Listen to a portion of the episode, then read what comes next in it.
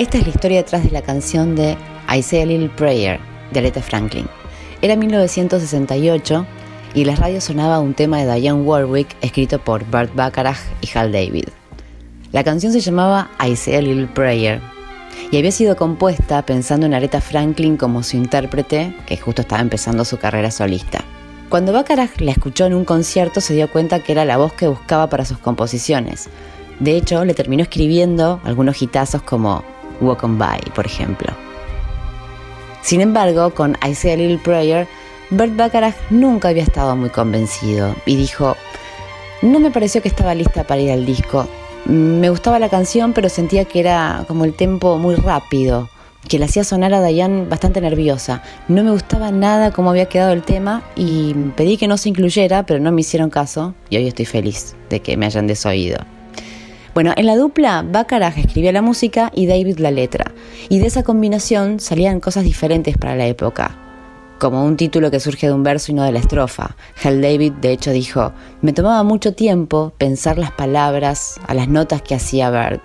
En I Say a Little Prayer, por ejemplo, no me pareció que en el estribillo estuviera el título, sino justo cuando terminaba de decir The moment I wake up, before I put on my makeup. Ahí no te lo esperás.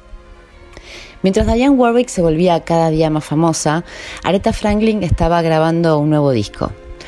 Y estaba exhausta y aburrida de muchas tomas en el estudio mientras se preparaba para registrar una nueva canción, se puso a jugar con su coro, que eran las Sweet Inspirations, y a cantar lo que estaba sonando en la radio.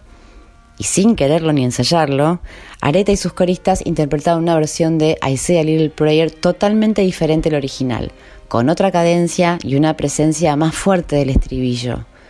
En el estudio estaba el productor Jerry Wexler, que le hizo señas al ingeniero de sonido inmediatamente para que grabara este momento espontáneo a capela. Al día siguiente llamó a la banda y le pidió que toquen una melodía que acompañe la versión improvisada que había logrado grabar escondidas. Y ahí mismo se produjo la magia. De inmediato, I Say a Little Prayer sonó como si siempre hubiese sido de Aretha Franklin.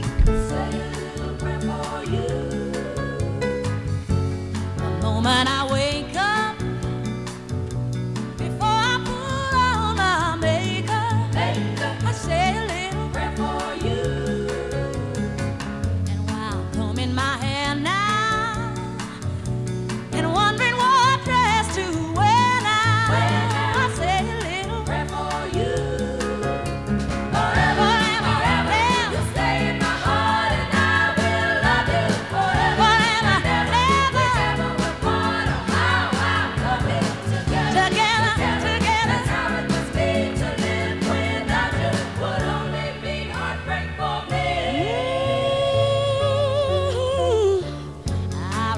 for the bus day.